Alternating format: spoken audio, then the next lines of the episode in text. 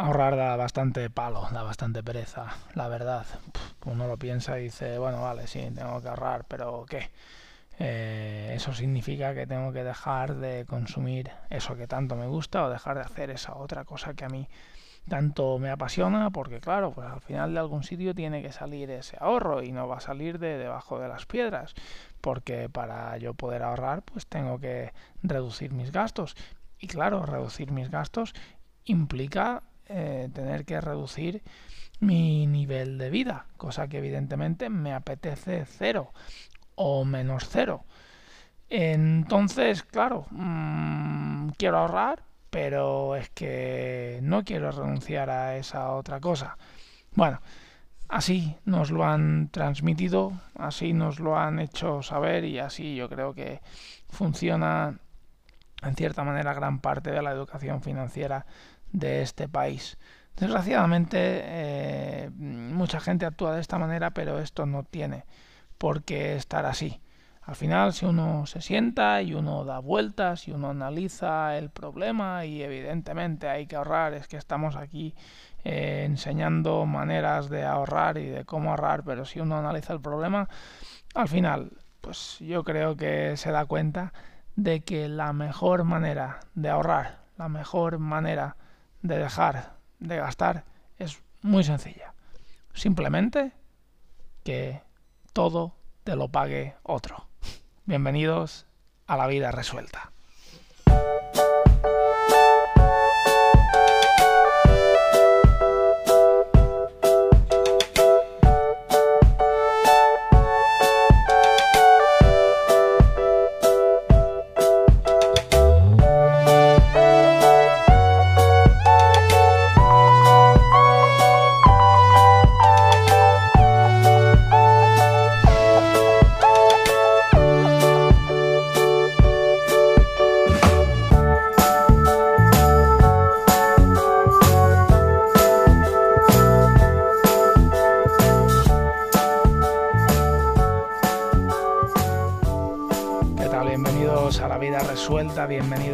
Capítulo número 70 ya, madre mía, bienvenidos un día más a una manera de gestionar nuestras finanzas personales para que el dinero sea pues lo que es una herramienta que nos permita vivir la vida que nosotros pues al final queremos y no sea un lastre, algo a lo que le corramos detrás como locos convirtiéndose en una angustia para nosotros. Bien, hoy hablamos de un tema que es esencial para mí y es ahorrar pero manteniendo el mismo nivel de vida. Lo comentaba la introducción. Al final, pues cuando uno oye de hablar de, hablar del ahorro es como cuando a uno se le aparece la muerte, ¿no? Como que vienen a por mí, no me va a poder librar. Entonces, nuestra conciencia por un lado piensa, bueno, sí, tengo que ahorrar, efectivamente, hay que hacer ese ahorro, pero por otra parte lo que está pensando es, madre mía, eh, a lo que voy a tener que renunciar yo para poder hacer este, este ahorro.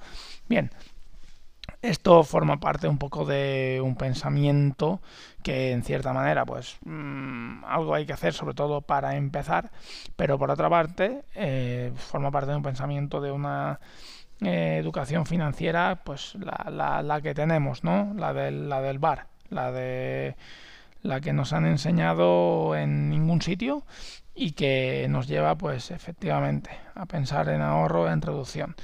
Sin embargo, sin embargo, hoy traemos tres maravillosas claves prácticas para mantener el nivel de vida y aún así ahorrar.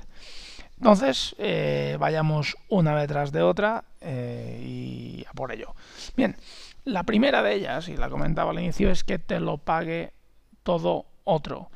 Eh, pero me parece que no vas bien, me parece que hoy eh, tú no has empezado bien el programa, has tomado algo para desayunar que no era bueno y eh, te estás volviendo loco. No, no, no. La idea es que te lo pague otro. ¿Qué es exactamente que te lo pague otro? Bueno, simplemente es poner tu dinero para comprarte esa cosa, pero en vez de comprarte esa cosa con ese dinero comprarte otra que te dé el dinero para comprarte esa cosa. Vayamos por partes. Tú imagínate, tienes 20.000 euros, quieres comprarte un coche. Entonces, eh, hay varios pensamientos. el primer pensamiento es cojo los 20.000 euros, me voy, me compro un coche que a los 10 minutos de haberlo puesto en la calle ya no vale 20.000 euros, sino que vale 15.000, 14.000, o sea, un, auténtico, ya de primeras un, un, desastre. O sea, has medio 20.000 euros en algo que en 10 minutos pierde 5.000. Analizado fríamente es, es, es un error, ¿vale? Esto es lo primero. Lo segundo, o la segunda perspectiva, es em, creernos que eh, financiar sale más barato, porque te dicen, no, 20.000, pero 19.000 si financias el coche. Mm, compañeros, los intereses que te van a clavar por disminuir ese, o sea, por esos mil euros, ¿vale? Por decir, te lo financiamos, superan con creces esos mil euros. A lo mejor en el precio son 19.000, pero con intereses acabas pagando 21 o 22 o 23.000 en el mejor de los casos, ¿vale? Esa opción. Entonces, tenemos una tercera opción, que es coger esos 20.000 euros, comprarnos mmm, un activo, ¿vale? Algo que nos genere esa rentabilidad y luego ir y financiar el coche. De manera que, por ejemplo, yo te pongo algo, tienes 20.000 euros, eres capaz de mmm, comprarte algo que te dé pues, 300, 400 euros al mes con esos 20.000 euros, luego tú te vas, financias el coche y vas pagando ese coche con los 300 euros que te acaban de dar tus 20.000 euros. Fíjate la diferencia. Con la primera opción, tú lo que haces es tener 20.000 euros, ponerlos en un activo que se va depreciando y que en 10 minutos ha perdido 5.000 euros. En la otra opción, lo que tienes es comprarte algo que te va a dar dinero constantemente. Entonces, el coche va a ir perdiendo valor, va a ir perdiendo valor. Sin embargo, sin embargo, tú vas a tener algo que te esté eh, dando ese valor. De manera que es que no te vas a comprar un coche, sino que te vas a poder comprar varios, aunque sea financiados. Porque por el precio de uno te llevas todos los siguientes. Porque ese activo al que tú has vendido el dinero no se habrá ido desgastando como se habrá ido desgastando el coche. Entonces, si es un activo que te da 300 euros, que con 20.000 euros mmm, yo creo que se puede conseguir, hay hay, hay ejemplos. Eh, mm, mm, eh, por ejemplo, aquí en Mallorca funcionan muy bien las, embarcaciones de, recreo de estas que se de estas que se alquilan. Un barco a lo mejor te puede costar, pues eso, eh, 20.000 euros, pero tú en un día pues puedes sacar 300 euros por él. En un día, claro. Luego, evidentemente, pues eh, hay que pagar seguros, hay que hacer muchas actividades, pero seguramente 300 euros al mes te los deja más que limpios. Entonces, a partir de ahí, claro, el barco no te va a durar 5, 7, 8 años como dura un coche. El barco te va a durar bastantes más. Por tanto, si es capaz de que durante todo ese tiempo te esté generando ese dinero, imagínate los coches que te puedes comprar con, con todo eso sin tener que pagar nada más. Entonces, esa es una idea bastante fuerte. Entonces vemos que, por un lado, podemos mantener el coche, ¿vale? No tenemos que decir, no, voy a comprar un coche más asequible o mucho más barato porque yo tengo pues esa previsión de, ahorro. Entonces si tengo que pagar una cuota de 300 o de 500 600 euros al mes no la puedo pagar porque tengo que tener el ahorro. Entonces tengo que reducir a un coche menor porque yo sí que puedo pagar 300 euros pero no 600 entonces bueno aquí tenemos una idea de cómo al final pues mm, seguir ahorrando y no disminuir nuestra calidad de, vida. Esa es la primera idea. La segunda idea que te voy a dar hoy para poder mantener tu nivel de vida y seguir ahorrando es que te compres cosas buenas. Em, hay una frase que a mí me encanta y que la decía mucho mi padre y es no soy lo suficientemente rico para comprar cosas baratas. Hombre, no era, no era rico, pero me refiero a que eh, él había aprendido esta frase como no tengo el suficiente dinero, no, no vivimos tan bien como para comprar cosas baratas.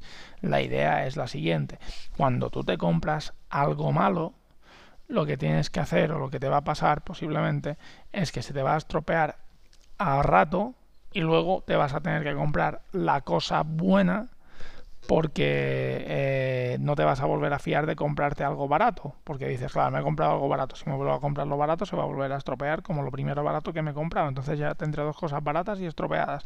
Entonces, claro, ¿qué haces tú? Primero te has comprado la barata porque no confiaba, mm, creías que te, que te iba a ir bien, y luego, como te ha ido bien, te has comprado la cara. Entonces te ha costado pues mm, mucho. Entonces, si hubieras comprado la cosa cara desde el inicio, desde el inicio, pues ya no habrías tenido ese problema y te habría ido, ido bien siempre. Esa es la filosofía que se esconde detrás. Realmente hay un pensamiento mucho más duro detrás. la idea está en lo siguiente. Cuando te vayas a comprar algo, bueno, en primer lugar, decide si lo necesitas. Esto, esto es fundamental, ¿vale? Decir, yo necesito esto realmente. Hay una técnica, que, una técnica que no falla nunca, que es la técnica de la semana.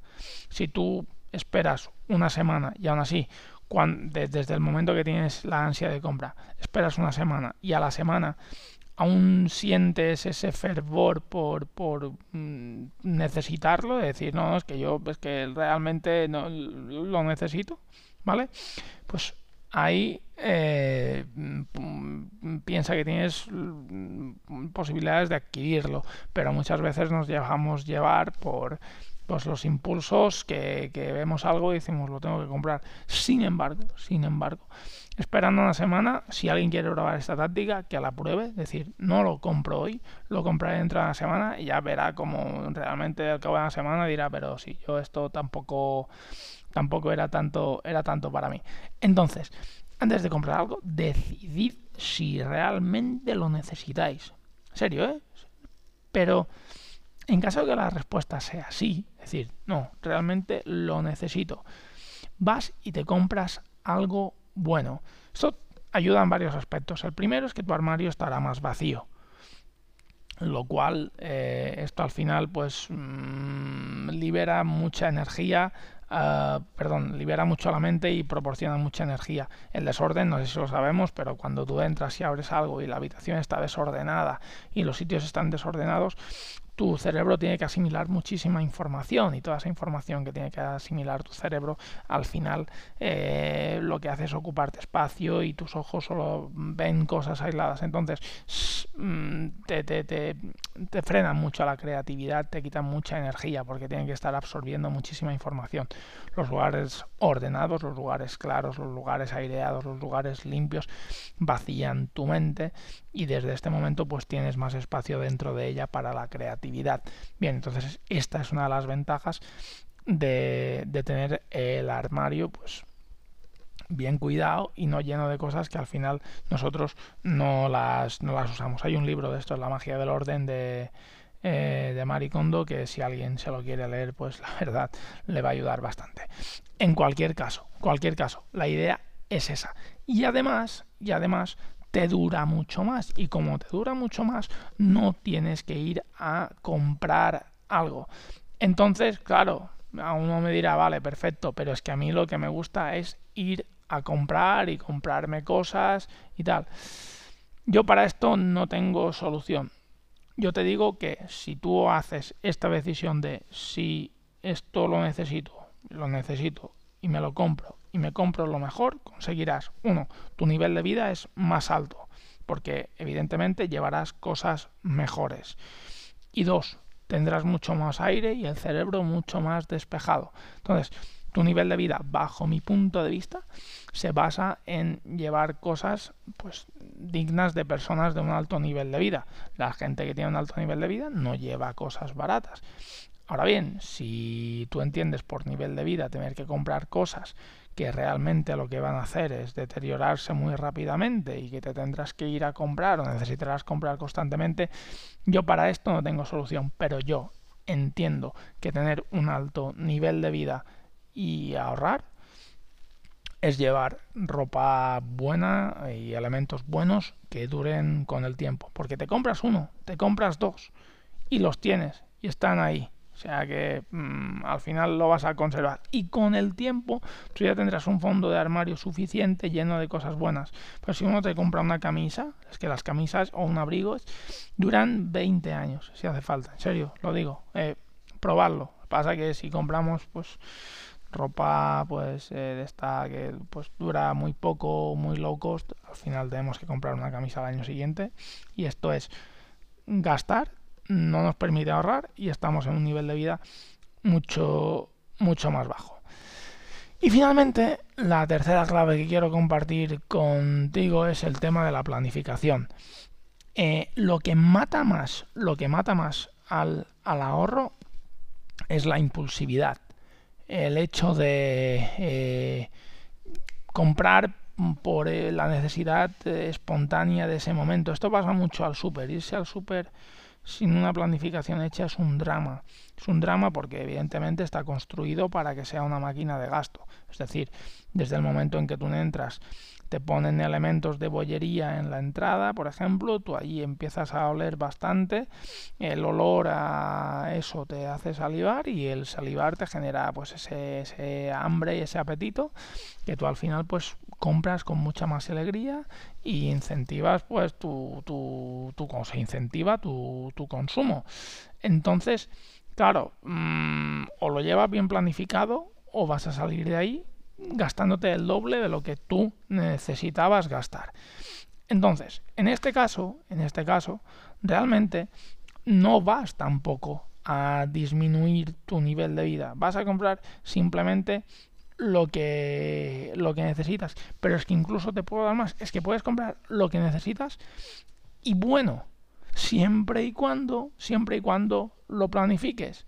No, es que a mí me gustan estas galletas, pero mira cómo llevamos el carro. Claro, sí, sí, es evidente. Es evidente si tú, si tú realmente pues has entrado ahí como un tiburón y empiezas a llenar el carro, porque tal, pues es normal. Pero si tú lo ves planificado y dices, no, a mí me gusta esto, pues no te preocupes que vas a encontrar la manera de, de, de llevártelo y ya está. Y eso es incrementar el nivel de vida. Pero igual que pasa en el súper, pasa en muchísimos, en muchísimos otros sitios y sobre todo pasa con, el tema de la planificación anual que eh, tantas veces he comentado. O sea, la idea de tú saber ese mes o ese año en qué te vas a gastar el dinero, te permite comprarte lo mejor y te permite comprarte las mejores cosas y desechar por el camino todo aquello que simplemente viene a llenar tu vida eh, con perdón de, de, mierda. Entonces, lo único con lo que no puede combatir este capítulo es contra la necesidad de consumir por consumir. Y esto lo hemos visto en muchos otros capítulos. Si a ti lo que te da felicidad es el consumir, es porque tienes un vacío que no estás llenando, en alguna carencia emocional, en alguna carencia social, porque la persona que está desde el aportar valor a los demás y desde el enriquecimiento personal diario, ya te digo yo que no necesita ninguna recompensa de cargar algo hasta arriba porque se lo merece o comprarse algo porque se lo merece y que eso sea un gasto. Entonces, las claves para ahorrar, eh, yo creo que eh, no implican no implican una disminución del nivel de vida. Sin embargo, muchas veces, a lo contrario de lo que pensamos, el ahorro se basa en incrementar la capacidad de vida, o sea, el nivel de vida. Mira qué paradoja, pero al final es así. Incrementar el nivel de vida, pues pudiendo cambiar eh, el coche a lo mejor con más frecuencia porque tienes algo que te lo está pagando, porque tú subiste dónde poner ese dinero y como subiste dónde poner ese dinero que te está generando el dinero eh, suficiente para poder luego tú financiar los coches y que te los vaya pagando, la verdad, pues tienes esa tranquilidad. Entonces no puedes decir, no, mi coche va a durar 40 años porque no lo puedo cambiar porque tengo que volver a desembolsar 20.000 euros. No, no, compañero, los desembolsaste una vez y te está pagando los coches o te está pagando pongo el ejemplo de un coche por, por, no ponerte por no ponerte otro ejemplo. O sea claro mm, me entendéis no por tanto esta es la primera que, que, que te lo pague que te lo pague otro. Esa es la primera idea para mantener el nivel de vida. El segundo es que te compres cosas buenas, cosas buenas que te vayan a durar, cosas buenas que se vayan al final pues a mantener a largo plazo y que van a tener valor. Además, mm, francamente, eh, lo vas a agradecer. Y eso es nivel de vida. El nivel de vida es ponerte una camisa buena, es ponerte unos pantalones buenos, unos zapatos buenos. No es comprarte cinco trajes o cinco camisas la misma tarde es comprarse una y que dure el tiempo y que cuando nos la pongamos la sintamos verdaderamente. Y finalmente la tercera clave que comparto es la clave de la planificación, es decir, en qué me voy a gastar yo el dinero, porque eso te va a permitir gastarte el dinero en cosas buenas y no derrocharlo. Porque lo esencial aquí está en que el nivel de vida lo tenemos con la calidad de las cosas. Entonces, nivel de vida es comprarse una cosa y que sea buena. No es comprarse muchas cosas y que sean cutres. La cosa buena, la cosa buena te da que dura mucho tiempo y te da mucho espacio en tu mente. Y te sientes mucho mejor cuando la llevas y te queda mucho mejor. La cosa eh, de comprarse 100.000 cosas y luego realmente pues que te quede todo ringo rango y lo tengas que tirar y volver a cambiar y tal, al final lo que haces es quitarte energía de tu interior. Por tanto, ya lo sabéis. Em, ahorrar no implica disminuir el nivel de vida en absoluto. Implica saber usar bien el dinero para que al final le demos el fin que se merece. Dicho esto, nada más, por mi parte espero que os sean útiles todas estas claves de ahorro para mantener vuestro nivel de vida. Como siempre os digo, no sois responsables de la cara que tenéis, pero sí de la cara que ponéis. Me podéis seguir en iVoox, en Spotify, en iTunes, eh, estoy en Instagram también.